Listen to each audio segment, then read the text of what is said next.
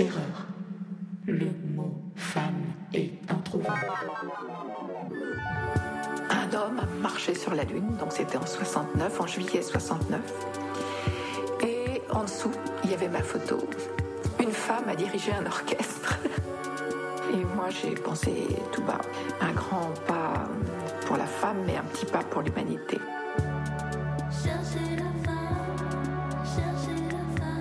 Le podcast qui parle des femmes et qui fait parler des femmes du monde de la musique.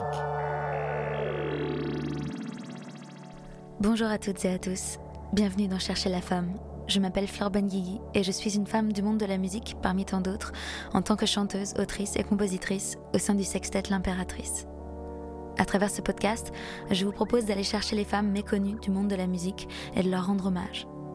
Aujourd'hui, on va parler des femmes autrices de chansons, les parolières, et on va convoquer deux figures majeures de la musique américaine qui ont écrit quelques-unes des chansons les plus connues au monde. On commence au début du siècle dernier avec Dorothy Fields. Dorothy naît le 15 juillet, tiens, c'est fou, comme moi, en 1904 à Allenhurst dans le New Jersey, dans une famille de quatre enfants, comme moi, où le show business est déjà très présent. Ah, euh, bah non, pas du tout comme moi ça par contre. En effet, son père, Lew Fields, ancien membre d'un duo comique à succès de la fin du 19e siècle, est un producteur de théâtre très influent qu'on surnomme The King of Musical Comedy, rien que ça. Dès son plus jeune âge, Dorothy va au théâtre, assiste aux répétitions de son père, lit en dilettante les centaines de scripts qui traînent à la maison. Mais malgré ses prédispositions pour le théâtre, et aussi le basketball, paraît-il, comme quoi ça arrive, et malgré ses connexions faciles à Broadway par son père, ses parents refusent de l'orienter vers une carrière d'actrice. Elle commence donc par travailler comme professeure de théâtre, tout en faisant discrètement publier ses poèmes dans des magazines. En 1924, elle rencontre le compositeur J. Fred Coots, compositeur notamment du fameux Santa Claus is Coming to Town, que vous ne pouvez pas ne pas connaître vu qu'on nous le matraque tous les ans à Noël. Je serais même pas étonnée qu'il l'utilise pour torturer des mecs à Guantanamo. J. Fred Coots, donc, qu'elle rencontre au Woodmere Country Club à Long Island? Ce soir-là, entre deux verres, Dorothy commence à jouer du piano et à chanter des standards. Écoute, intriguée, lui propose. Ça fait écoute. Écoute-moi bien, Dorothy. Non. Hein. Bon, bref. Ce cher Coates, donc, intrigué, lui propose d'écrire des paroles pour les morceaux qu'il compose. Timidement, elle s'y met, elle écrit. Il l'emmène ensuite voir des éditeurs qui refusent systématiquement les morceaux. Un d'entre eux lâchera même un sympathique si elle est talentueuse, pourquoi elle ne demande pas à son père de l'aider? En vous remerciant, monsieur. Finalement, le label Mills Music décide de lui donner une chance. En 1924, Ruth Elder devait être la première femme pilote à traverser l'Atlantique. Les types de Mills Music demandent alors à Dorothy d'écrire une chanson là-dessus, en lui donnant le titre du morceau, Our American Girl, les deux premières lignes du refrain et 50 dollars. Et en mars. En une nuit, elle écrit la chanson, mais, pas de bol, Ruth Elder, la pilote, échoue et n'arrivera jamais à bon port, et la chanson ne sortira donc jamais. Qu'à cela ne tienne, la voilà entrée dans le réseau, et pour 50 dollars, Mace Music lui demande régulièrement d'écrire des paroles, une centaine de mots, en une nuit. C'est alors qu'entre en scène un autre jeune compositeur à succès, qui était aussi plugger à l'époque. Et là, pour comprendre ce terme technique, je vous renvoie à l'épisode 4 sur les compositrices, pour ceux qui suivent. Jimmy McHugh, donc, jeune compositeur qui travaillait justement chez Mills Music, mais qui écrivait à l'origine ses propres paroles, remarque Dorothy et lui propose alors d'être sa parolière attitrée. Elle accepte. Alors ils perdent absolument pas le time, hein. ils rencontrent leur premier grand succès dès 1927 avec une comédie musicale pour le Cotton Club d'Harlem, Hot Chocolate. Dorothy a 23 ans et la musique du spectacle est jouée par un jeune prodige encore inconnu, un certain Duke Ellington. D'Harlem, le succès les amène à Broadway en 1928 pour écrire la musique de la comédie musicale Blackbirds qui contient notamment le morceau I Can't Give You Anything But Love qui deviendra plus tard un immense standard de jazz. I can give you anything but love, baby. That's the only thing I've plenty of, baby. Dream a while, scheme a while, you're sure to find happiness. And I guess all the things you always find for. Gee, I'd like to see you looking swell. Baby, diamond bracelet Woodworth doesn't sell. My baby, till the lucky day, you know well. My baby, I can give you anything but love. Mais soyons honnêtes, les critiques sont mauvaises. On qualifie les chansons de Dorothy et Jimmy de puériles, et pourtant, le show se joue à guichet fermé pendant deux ans, un succès complètement ahurissant à l'époque. Ouvrons une petite parenthèse féminazie à ce stade. L'écriture de Dorothy connaît un grand succès, et ce, dès ses débuts, et ça continuera toute sa vie. Qu'est-ce qui rend sa plume si singulière? Est-ce que c'est le fait d'être une femme qui a rendu ses paroles si différentes des autres chansons de l'époque, toutes écrites par des hommes?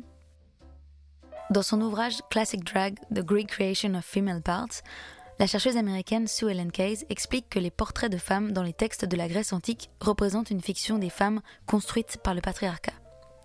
Comme les femmes n'écrivaient pas à l'époque, Case soutient que les poètes hommes construisaient leurs personnages féminins pour représenter leurs valeurs patriarcales en occultant, voire en supprimant complètement, le matriarcat.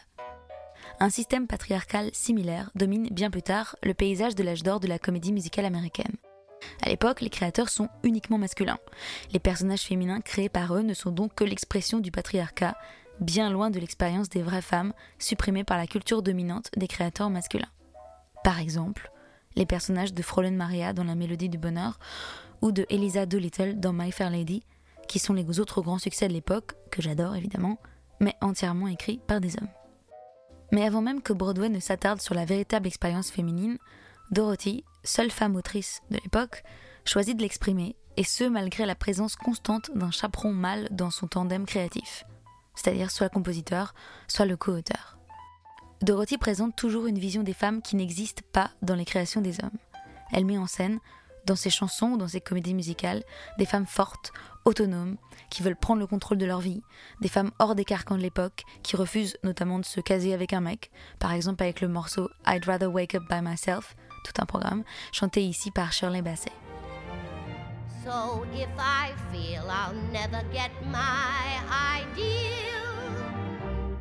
should I rest my head with? Some big baboon I wouldn't be found dead with?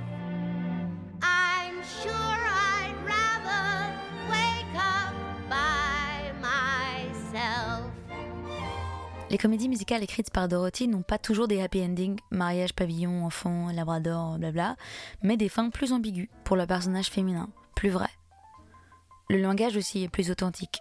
Dorothy a une habileté incroyable pour mixer des idées sophistiquées et imagées avec des choses très prosaïques, ce qu'on appelle des kitchen sink words, comme par exemple les mots sun ou coffee cup, pour créer une balance parfaite, ce qui rend son écriture très fraîche pour l'époque et si fédératrice, avec toujours beaucoup d'humour, sûrement l'héritage de son père comique. Autre exemple, le morceau A Fine Romance, énorme hit aussi, qui est la confession franche et sans rougir du désir physique d'une femme, pas de prince charmant né de lune de miel là, mais juste une volonté d'action, une simple envie de pécho.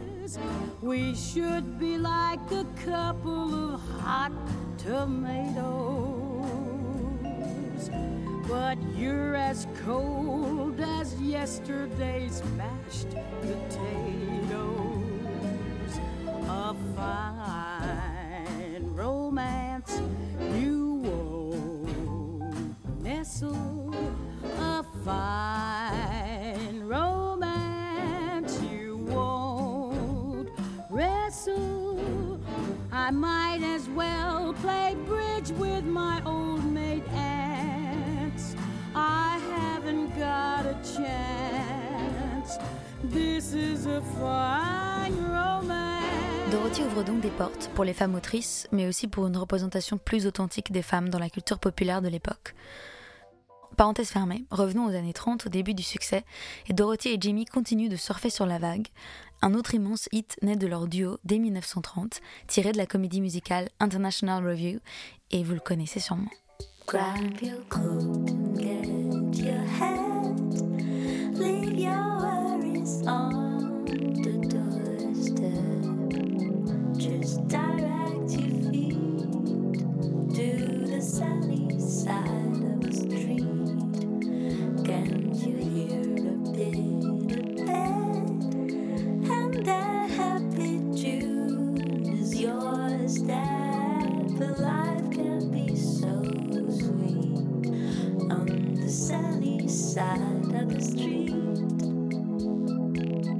début des années 30, galvanisés par le succès, Dorothy et Jimmy McHugh décident de partir pour Hollywood, capitale du cinéma, comme beaucoup de talents de théâtre de l'époque.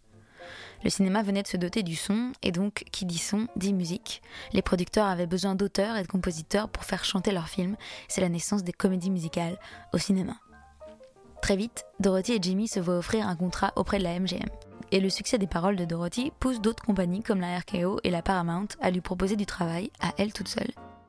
Elle s'associe donc à d'autres compositeurs qui viennent d'autres studios comme Max Steiner ou Jérôme Kern. Ce qui marque un nouveau tournant dans sa carrière car sa rencontre avec Jérôme Kern sera décisive. Leur collaboration commence en 1933 avec la comédie musicale Roberta, encore, je vous donne en mille, un carton. Dorothy devient alors très estimée par ses collègues masculins. Après le succès de Roberta en 1933, Kern, qui avait composé la musique, incite par exemple pour que Dorothy soit engagée comme parolière sur le film I Dream Too Much. Bon, le seul hic, c'est qu'elle est alors payée un cinquième du salaire de Kern. La haute estime de ces messieurs s'arrête visiblement à la fiche de paye. On ressent aussi ce décalage en voyant le nombre d'anthologies publiées des œuvres complètes d'auteurs de l'époque, contemporains de Dorothy, comme Hammerstein, Irving Berlin, Cole Porter, George Gershwin et bien d'autres auteurs et compositeurs. Rien de comparable sur Dorothy Fields, il y a très très peu d'anthologies. En 1936, Dorothy et Jérôme Kern écrivent la musique de Springtime avec Fred Astaire et Ginger Rogers, film culte bourré de tubes par exemple A Fine Romance qu'on a écouté, Pick Yourself Up, et surtout The Way You Look Tonight, pour lequel elle reçoit un Oscar, devenant ainsi la première femme à recevoir un Academy Award pour une chanson. Elle a 32 ans.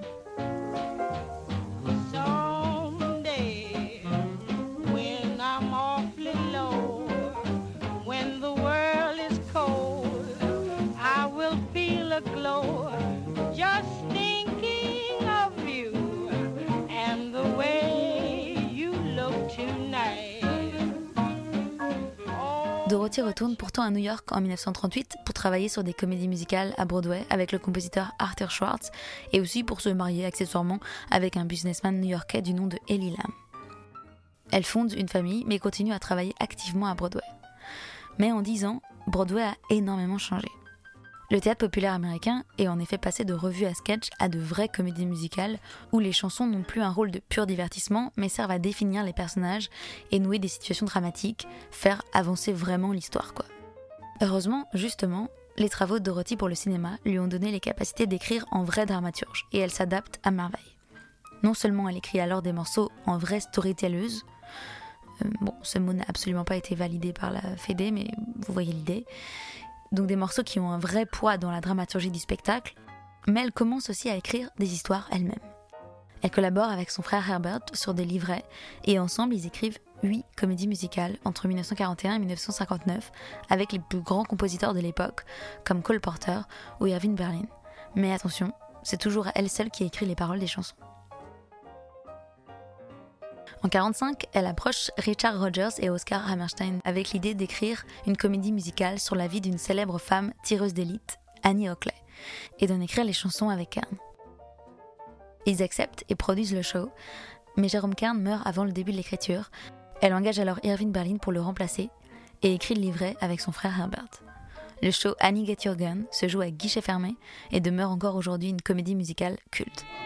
Anything you can say, I can say faster. I can say anything faster than you. No, you can't. Yes, can. I can. Yes, can. I can. I can. I can. I can. Malheureusement, son frère Herbert meurt soudainement en 1958 et Dorothy, complètement chamboulée, met en pause sa carrière d'autrice. Leur dernière collaboration avant sa mort, Redhead, gagne 9 Tony Awards en 59, dont un juste pour les paroles de Dorothy. Quelques années plus tard, à 60 ans, Dorothy est approchée par un jeune compositeur prometteur nommé Cy Coleman qui lui propose de collaborer. Dorothy hésite puis accepte et tente quelque chose qu'elle n'a jamais fait avant, écrire simultanément, assise au piano à côté de lui, les paroles et la mélodie. Elle s'adapte à la jeunesse de son nouvel acolyte, elle utilise des mots plus contemporains, voire même de l'argot, des thèmes plus actuels, alors qu'elle écrivait des comédies familiales plutôt bien pensantes quelques décennies plus tôt, leur première comédie musicale s'appelle Sweet Charity et parle d'un groupe de call girls dans un cabaret moderne. La musique et l'écriture se rapprochent du rock and roll, de plus en plus populaire à l'époque, et c'est même la première fois qu'un clavier électrique et qu'une guitare électrique sont utilisés dans un orchestre de Broadway. Dorothy commence donc à travailler avec des compositeurs qui ont pour la plupart 25 ans de moins qu'elle, et pourtant sa capacité d'adaptation est incroyable. Elle fait encore mouche avec des textes incisifs et résolument modernes. Même à 60 ans, Dorothy se met à porter des survettes. Non, je plaisante. Contrairement à la quasi-totalité des auteurs de l'époque, toujours affiliés à un seul compositeur sous forme de duo, comme Rogers and Hammerstein pour les plus connus, ou Lerner and Lowe, ou George et Ira Gershwin, Dorothy a multiplié les collaborations et a changé de nombreuses fois de binôme. En 71, à 66 ans, elle devient la première femme du Songwriter Hall of Fame. En 74, à 69 ans, après la répétition de sa dernière comédie musicale écrite avec Cy Coleman, Seesaw, elle meurt d'une attaque. À la même époque, le grand Irving Berlin déclarait C'est comme si j'avais un magasin, mais que les gens ne voulaient plus acheter ce que j'avais à vendre. La mort du président Kennedy, la guerre du Vietnam, la protestation sociale, la musique a changé aussi. Les Beatles et d'autres groupes ont un vrai public, il est temps pour moi de fermer boutique. Contrairement à ses contemporains au panthéon du songwriting qui avait donc, comme le dit Berlin, été dépassé depuis bien longtemps, considéré comme carrément ringard, Dorothy est morte alors que la première d'une de ses nouvelles créations avait lieu le soir même à Broadway. Ce show-là, nommé Seesaw, autre grand succès, est une comédie musicale sur une histoire d'amour entre une femme célibataire et un homme divorcé. Pendant ses 48 ans de carrière, Dorothy Fields a écrit plus de 400 chansons, dont les hits de 19 comédies musicales à Broadway et d'une trentaine de films, les livrets de 8 comédies musicales, et elle a su s'adapter à chaque époque, chaque changement de politique ou de mode, de la prohibition des années 20 au mouvement hippie des années 70. Et la plupart de ses chansons sont devenues par la suite les plus grands standards de la musique américaine, et ces mots ont donc eu une influence capitale sur la culture populaire. Pourtant, le nom de Dorothy Fields reste très méconnu du grand public. Il y a une autre américaine qui a apporté beaucoup à la culture populaire car non seulement elle a écrit de très grandes chansons, mais elle a aussi sauvé par ses textes un des plus grands artistes du monde du naufrage. Cette femme, c'est Sylvia Moy. Née en 1938 à Détroit dans une famille de 9 enfants, Sylvia apprend à jouer du piano en frappant sur un radiateur et fabriquait des instruments avec des boîtes de conserve. On commencera donc par exprimer notre plus grande compassion pour les parents de ces personnes. Mais Sylvia est très douée, notamment au chant. Ses professeurs lui disent qu'elle a du talent, alors elle fait des concerts. À à peine 20 ans, elle joue dans les meilleurs clubs locaux. Très vite, on lui dit qu'elle pourrait vraiment gagner sa vie en étant chanteuse, mais qu'il faut pour ça un disque pour démarcher les maisons de disques. Et là, le fameux serpent qui se mord la queue. Pour démarcher une maison de disques, il faut un disque, mais pour faire un disque, il faut une maison de disques. Et le problème est toujours le même qu'aujourd'hui, mais bien pire à l'époque, Comment enregistrer un disque sans budget, sans contact, quand on est une parfaite inconnue? Alors Sylvia se renseigne, s'imprègne du milieu, elle écoute la radio, elle s'intéresse au hit parade. Elle raconte. So I turned radio on, I listened, so I can do that. And I wrote myself two songs. Avec les moyens du bord, elle enregistre un instrumental et se rend à New York avec toutes ses économies pour trouver un label. À chaque rendez-vous, elle lance l'instru et chante par-dessus. Et là, évidemment, les mecs sont durs en affaires. Un directeur de maison de disques lui dit même un jour Young lady, I like your voice. You're not a bad singer. But I want to give you some advice you can use for the rest of your life. What is it, sir? He said, Listen to me.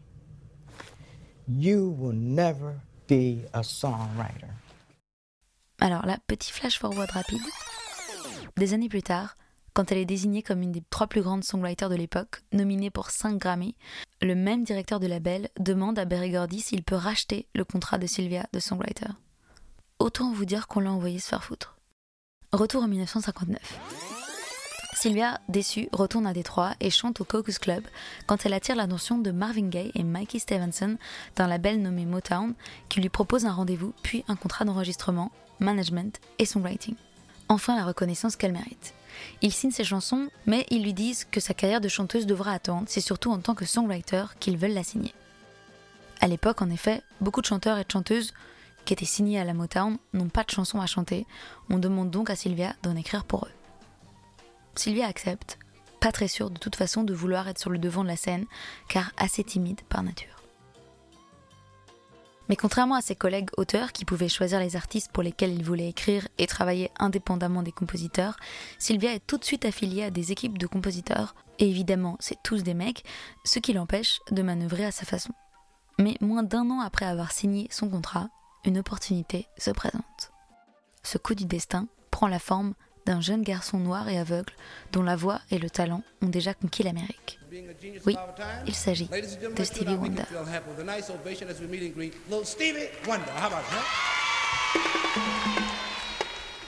1963, Stevie Wonder a 13 ans et il sort Fingertips Part 1 and 2, un disque quasi instrumental dans lequel il joue surtout de l'harmonica.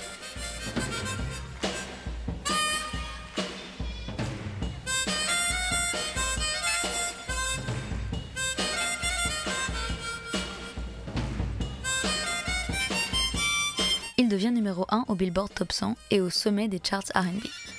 Mais ses sorties suivantes rencontrent peu de succès et les cadres de la Motown commencent à se demander ce qu'ils vont faire de ce petit gars.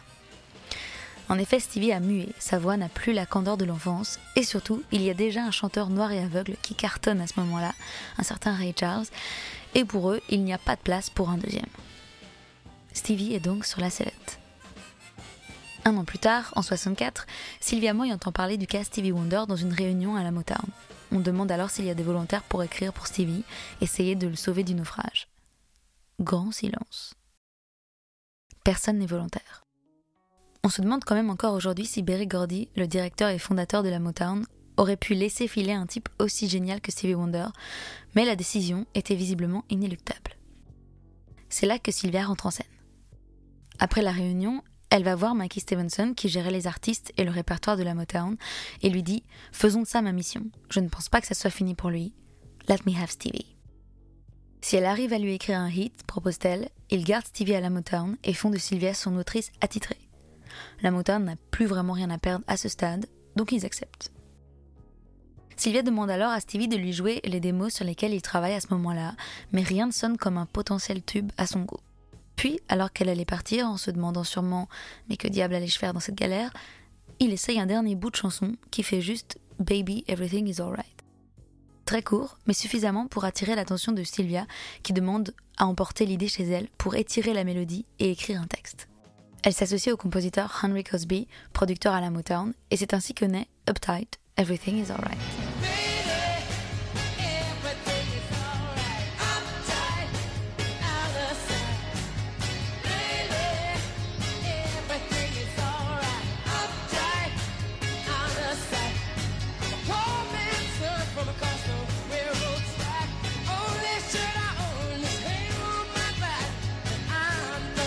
Au studio d'enregistrement, Sylvia n'a pas le temps de se procurer une transcription en braille des paroles pour Stevie, donc elle se retrouve à lui chanter les paroles dans son casque, avec une phrase d'avance, pour qu'il puisse les chanter juste après avec le bon texte.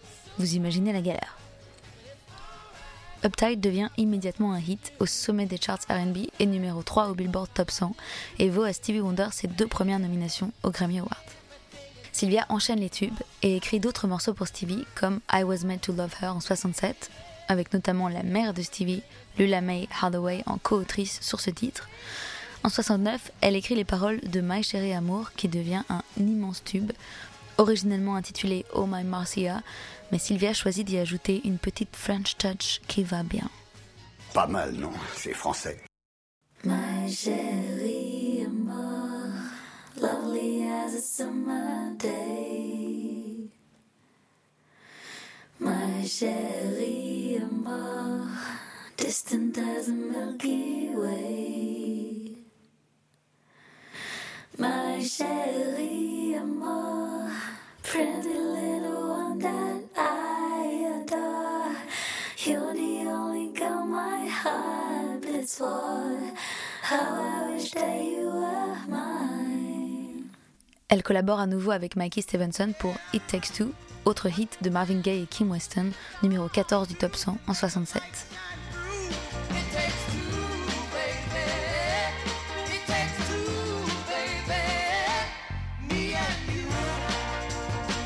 Et elle écrit aussi This Old Heart of Mine pour les Isley Brothers, numéro 12 en 66, avec la plus prolifique équipe de songwriters de la Motown de l'époque, Lemon Dozier, Brian et Eddie Holland.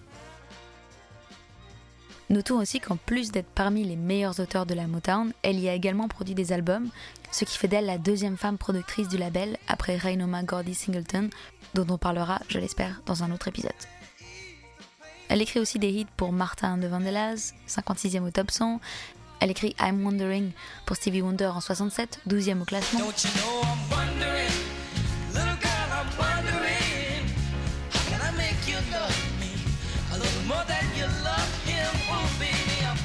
Aussi Never Had a Dream Come True, top 67 en 70, encore pour Stevie Wonder, mais aussi pour Michael Jackson, un morceau nommé With a Child's Heart, Hmm, douteux ce titre, top 50 en 1973. Pat Cosby, la veuve de Hank Cosby, qui était le binôme le plus fréquent, surtout pour les chansons de Stevie, de Sylvia, se rappelle Stevie recevait tous les éloges, mais c'était pourtant elle qui était à l'origine de tant de chansons. Parmi eux trois, c'est-à-dire Stevie, Hank Cosby et Sylvia Moy, l'imagination de Sylvia était la plus révolutionnaire. Si elle avait été un homme et non une femme, on aurait entendu bien plus de ses chansons. Sandek. Sylvia quitte la Motown en 73 quand la compagnie déménage à LA. Elle veut rester à Détroit et signe avec 20th Century Records comme chanteuse, autrice et productrice.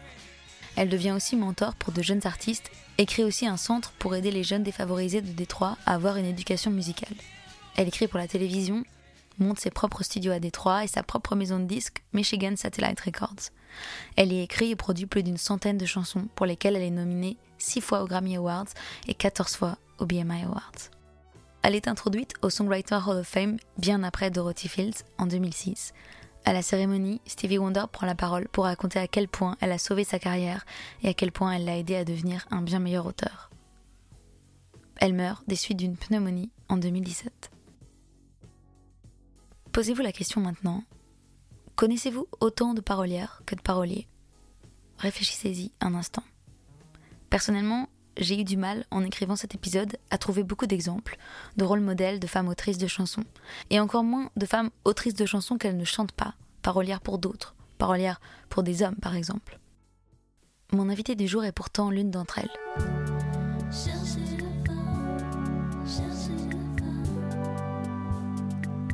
Parolière de chansons pour elle et pour les autres, mais aussi autrice de romans, chanteuse, danseuse.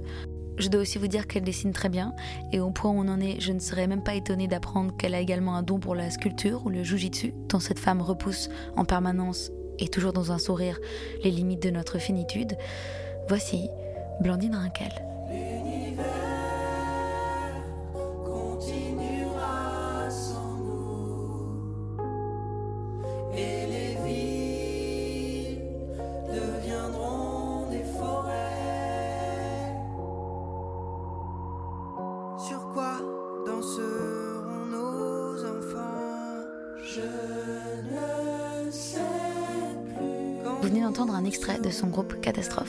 Invite aussi à voir en live d'ailleurs. Tout d'abord, j'ai voulu savoir comment Blandine Rinkel en est arrivée aux chansons, elle qui, je le sais, a commencé par écrire, assez jeune, des romans. Alors en fait, depuis toute jeune, je prends des notes. euh, J'ai des carnets à n'en plus finir euh, qui sont sous mon lit avec des, bouts de phrases que j'entends, des bouts que je pioche dans des livres, des fragments globalement. Et euh, je lis beaucoup plus de romans que de poésie. Et donc instinctivement, quand j'ai voulu finir une forme, quand j'ai voulu publier quelque chose, j'ai voulu faire un roman. Mais en fait, les notes que je prends sont fragmentaires, elles ressemblent davantage à des bouts de chansons. Et donc je pense qu'instinctivement, j'ai un goût pour les fragments, euh, les fragments dans lesquels on trouve une idée forte, une observation, un détail, euh, quelque chose de particulier, de précis. Et j'aime bien essayer chaque jour de finir un petit paragraphe euh, comme ça, qui défend une chose. Et donc, une chanson, c'est un peu ça, je pense. C'est quelque chose qui défend une idée, une vision, un sentiment. Et donc, j'ai d'abord écrit ce premier roman, et en même temps, je chante depuis longtemps parce que j'ai fait des comédies musicales. Et donc assez naturellement, quand des gens se sont mis à chercher des textes, en tout premier, je pense que c'était Pierre Jouan de Catastrophe. Euh, il avait des bouts de mélodie qu'il faisait au piano, il cherchait des textes. Et comme moi, j'avais ces carnets avec mille fragments, mille notes, mille petites phrases qui m'appartiennent ou, ou qui ne m'appartiennent pas, mais, voilà, qui sont un peu comme des, comme des perles, et bien, je me suis dit, bah, je vais lui faire un collier.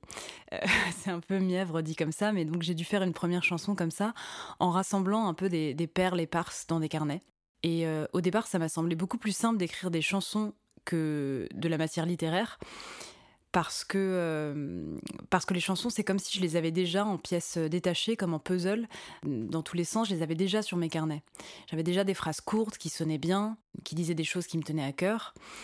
Et, euh, et donc les chansons, au départ, ça, a été plutôt simple de, les fabriquer. Après, ça s'est un peu complexifié, parce qu'en fait, il suffit pas de mettre des perles ensemble, parce que sinon, ça fait des chansons euh, pas très puissantes, ça fait des choses un peu décousues, des assemblages d'observations, et je sais pas si c'est la, meilleure méthode. Mais euh, au départ, en tous les cas, c'est comme ça que j'ai fonctionné, en assemblant des visions. Et euh, donc j'ai d'abord écrit pour Pierre, et puis j'ai rencontré Bertrand Burgala.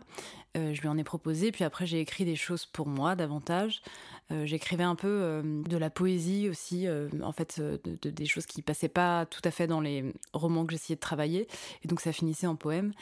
Et hum, au fur et à mesure, c'est devenu des chansons avec un, un groupe notamment qui s'appelle Projection, qui voulait faire un album qui n'a pas abouti, mais j'avais fini toute l'écriture d'un disque pour eux. Et donc ça m'a habitué à, à écrire des paroles, à voilà à travailler ce muscle-là, euh, qui est un muscle bien particulier que le muscle de l'écriture de chansons. Au fil de la discussion sur les auteurs et autrices de chansons, le nom de Gainsbourg est évidemment arrivé très vite, comme archétype de l'homme parolier qui écrit pour les femmes chanteuses. En fait, euh, avant qu'on se parle, je réfléchissais aux, aux hommes qui ont fait chanter à des femmes des phrases qui n'étaient pas les leurs, et combien parfois ça se sent. Euh, je pensais à Serge Gainsbourg, évidemment. J'ai revu la vidéo de Lemon Incest, donc quand il la chante, euh, Charlotte et, lui, tous les deux assis près d'un piano. Et, euh, c'est une vidéo que je trouve glaçante, que j'ai du mal à regarder en entière. Et pourtant, c'est pas avant tout idéologique, c'est vraiment quelque chose que je ressens euh, physiquement. J'ai comme tout mon corps qui se tend parce que je, je, me, sens, je me sens mal en voyant ça.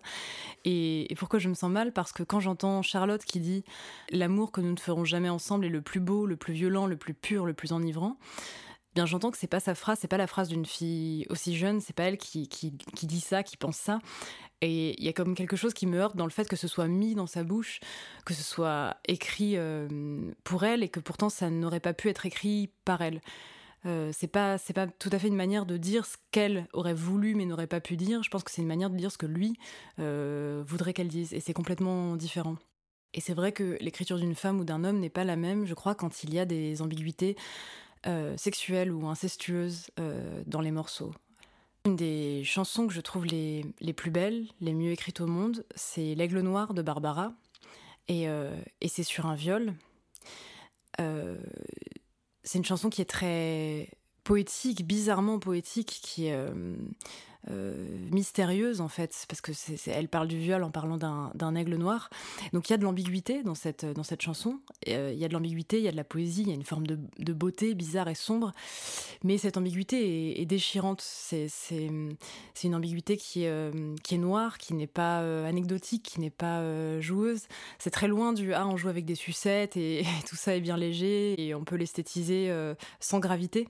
En fait, on sent toute la gravité dans l'aigle noir et euh, parce que parce que parce que c'est pas léger, parce que je crois que ça ne, ça ne peut pas l'être quand on quand on l'a vécu euh, quand on l'a vécu euh, du côté de bah, de la victime. Et, et quand cette ambiguïté-là, l'ambiguïté de la femme-enfant, disons, euh, est légère, bien, je trouve souvent qu'on entend que c'est une, c'est une écriture d'homme. C'est l'homme qui peut esthétiser de cette manière-là le, le corps des jeunes filles. Et là, on se disait qu'en fait, écrire un texte pour un autre, ou surtout une autre, quand on est un homme, relève bien souvent de la projection du désir et du fantasme, alors qu'écrire un texte pour un autre ou une autre en tant que femme relève plutôt, bien souvent, de la pudeur, de la dissimulation de son désir de femme. Euh, Il y a une chanson que j'ai écrite pour Bertrand Burgala qui s'appelle L'attente euh, et qui est comme la suite d'une autre chanson que j'avais écrite dans son disque précédent qui s'appelle 36 minutes. Et pour moi, ce sont évidemment des chansons de désir et de désir euh, de femme pour un homme. Je crois d'ailleurs qu'il y a des choses qui étaient tout à fait genrées au féminin. Et je pense que j'aurais pas pu écrire pour moi ces chansons si moi j'avais dû les chanter parce que j'aurais senti quelque chose de trop impudique à chanter ça, à chanter euh, mon propre désir, à être trop proche de qui je suis. Et le fait que ce soit chanté par un homme, euh, ça déplace un petit peu la, la pudeur ou l'impudeur et, c'est comme si je pouvais un peu cacher des choses et donc, euh, et donc les montrer plus facilement. Et je sais que pour Bertrand c'est la même chose et c'est pour ça qu'il demande à d'autres gens d'écrire pour lui. Il demande d'ailleurs à beaucoup de femmes. Il y a beaucoup de femmes qui ont écrit des textes pour lui. Et hum, ouais, j'ai comme ça dans mon ordinateur des textes, euh, des textes que je peux pas tout à fait incarner moi-même. Et hum, souvent, c'est des, textes qui, parlent d'amour ou de désir. Et, sans doute que j'ai peur d'être une femme qui parle d'amour parce que j'ai peur du, cliché que ça peut charrier. Et je suis pas tout à fait d'accord avec cette peur parce que parce qu'au fond, je, sais bien que n'importe qui peut parler d'amour de manière singulière s'il éprouve les choses de manière singulière. Mais euh, j'ai comme ça des, une sorte de reste de stigmate, comme si je me voyais dans le regard euh, d'un homme ou en tous les cas dans le regard euh, d'une société qui, qui rend un peu un peu mièvre les femmes et donc j'ai ouais, peur de certaines choses comme ça. En fait, c'est un peu comme si, en plus d'être un texte d'amour écrit par une femme, c'est une femme qui le chante, bah, ma pudeur n'y trouve pas son compte. Euh, pour le coup, la, la question de la, légitimité, ou en tous les cas de l'impression d'offrir quelque chose de sérieux au monde, bah, me revient euh, comme en pleine face. Et donc, le fait de donner ces textes à d'autres personnes me soulage de quelque chose. euh, parce que néanmoins, du coup, les textes existent. Mais c'est une manière quand même de garder un peu de quant à soi, de, de, se cacher un peu, de se protéger, sans doute. De, se protéger, de, de faire en sorte qu'on ne puisse pas être moqué, être raillé. Là, Blandine a fait un parallèle assez intéressant avec le dernier livre de Mona Cholet, Réinventer l'amour, que je viens d'acheter, j'ai pas encore lu, trop hâte. Et notamment de son rapport personnel très complexe à la couleur rose, comme archétype de la féminité mièvre. Elle parle de cette peur qu'on peut avoir euh, en tant que femme d'être euh, taxée de mièvre. Alors je sais pas si elle emploie vraiment le mot mièvre, ça c'est sans doute moi qui l'emploie, mais, euh, mais la peur qu'on peut avoir de, de sonner trop romantique, trop naïve quand on veut parler d'amour, quand on veut croire à l'amour aussi tout simplement, oser dire qu'on y croit. Euh, en fait, tout couple a, besoin de romantisme euh, pour tenir, mais c'est souvent la, femme qui se charge de, bâtir l'espèce d'histoire romantique, le socle romantique sur lequel tient le couple. Et en fait, euh, bah, l'homme va en bénéficier de cette histoire romantique mise en récit par la femme. Il va y adhérer et il en a besoin tout en tant qu'elle, au fond. Mais ce n'est pas lui, culturellement, qui va le plus prendre le risque de l'exprimer. Et ouais, du coup, il faut ben, redoubler euh, de- d'intelligence, il faut essayer de contourner ça. Et, c'est rigolo parce qu'avec Catastrophe, on faisait une vidéo là récemment, et le fond de la vidéo était rose. Et, soudain, je dis au garçon euh, que j'ai un doute, parce que je me dis, euh, dans, la, dans cette vidéo, on est super premier degré, on est très sincère. Je me dis, est-ce que le rose ne va pas amplifier ce, ce côté premier degré? Et eux riaient évidemment, et ils me disaient, franchement, Blandine, à part toi, personne ne se dit ça en voyant du rose. C'est vraiment très bizarre de se dire ça. Et, c'est vrai que je me rends compte que j'ai eu tellement peur longtemps d'avoir l'air mièvre ou de sonner naïve, enfin, ou d'être vue comme, euh, je sais pas, comme trop simple, que je me suis assez barricadée au point de, d'être en défiance envers la couleur rose. En tous les cas, je le vois, euh, je le vois avec euh, avec Pierre, avec qui je suis euh, souvent, Pierre Jouan, qui écrit, qui écrit voilà, qui écrit ses morceaux à mes côtés. Je vois que les questions qu'il se pose quand il écrit sont pas les mêmes que les miennes. Alors il s'en pose d'autres et il s'en pose plein. Je pense que, que être un homme, écrire des chansons, ça n'a rien de plus simple que d'être une femme. Mais en tous les cas, il se pose pas les mêmes questions. Il se pose pas la question de ça va paraître niais ou ça va paraître mièvre. Et je pense que, que ça ne lui vient pas en tête parce que de fait, ça sera pas perçu comme ça en fait. Ce sera pas décrit de cette manière-là. Et pour finir sur une note positive, on est comme d'habitude allé chercher un peu les femmes, les parolières préférées de Blandine. Alors, euh, les textes de Brigitte Fontaine, euh, qui sont des textes vraiment insaisissables, euh, c'est ça aussi qui est jouissif chez les hommes comme chez les femmes, c'est de pas savoir vraiment en fait si c'est un homme ou une femme qui écrit. C'est le texte qui va plus loin en fait. C'est pas l'évidence du euh, ah tiens c'est un homme qui a voulu faire chanter une femme enfant ou ah c'est une femme euh, qui parle de la douleur d'être une femme.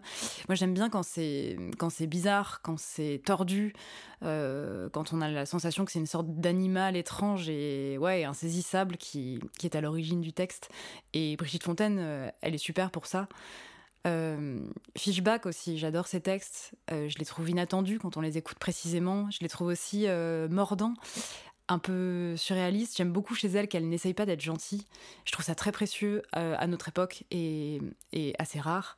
On a une époque où, sans doute que, les femmes en ont marre d'être gentilles, d'être polies. Et, chez Fishback, il y a cette manière de mordre. Il y a ce- cette chose un peu, un peu animale, mais qui finit toujours par un rire. Elle mord, elle rit. Et ça fait de la musique. Et puis euh, Barbara quand même. J'imagine qu'à l'époque, ça devait demander une autre forme de courage de faire des textes aussi profonds, aussi mystérieux et, aussi graves à la fois. Je trouve que c'est des textes euh, puissants, précis, enfin très sensuels. C'est des textes euh, vulnérables aussi. et qui ne semblent répondre à, aucune attente de son époque. Enfin, j'ai pas la sensation que c'est ça. On a l'impression qu'elle est extrêmement centrée en fait, qu'elle sait de quoi elle parle et qu'elle en parle bien.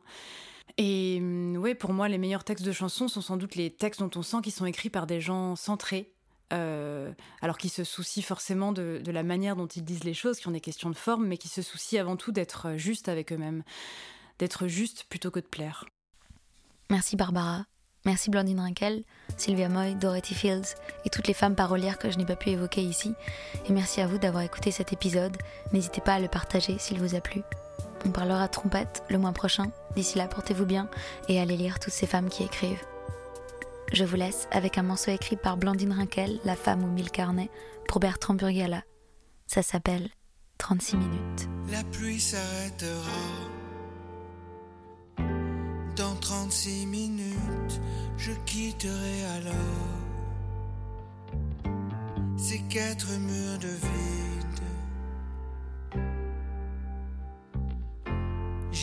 Chercher dehors trois odeurs si volutes. Je verrai ton visage de rayons syncrides.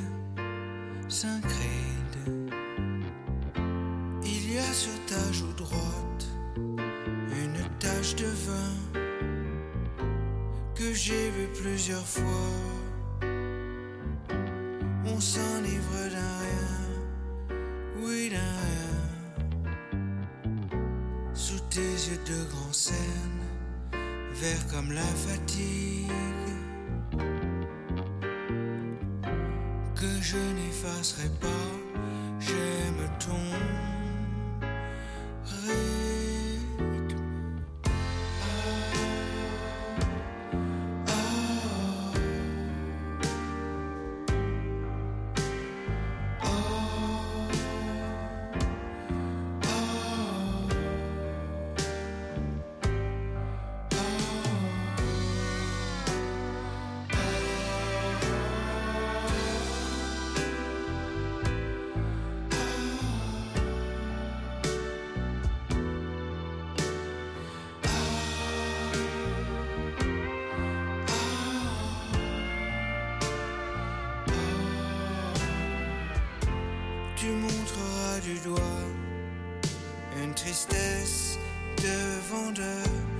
Un homme s'approchera.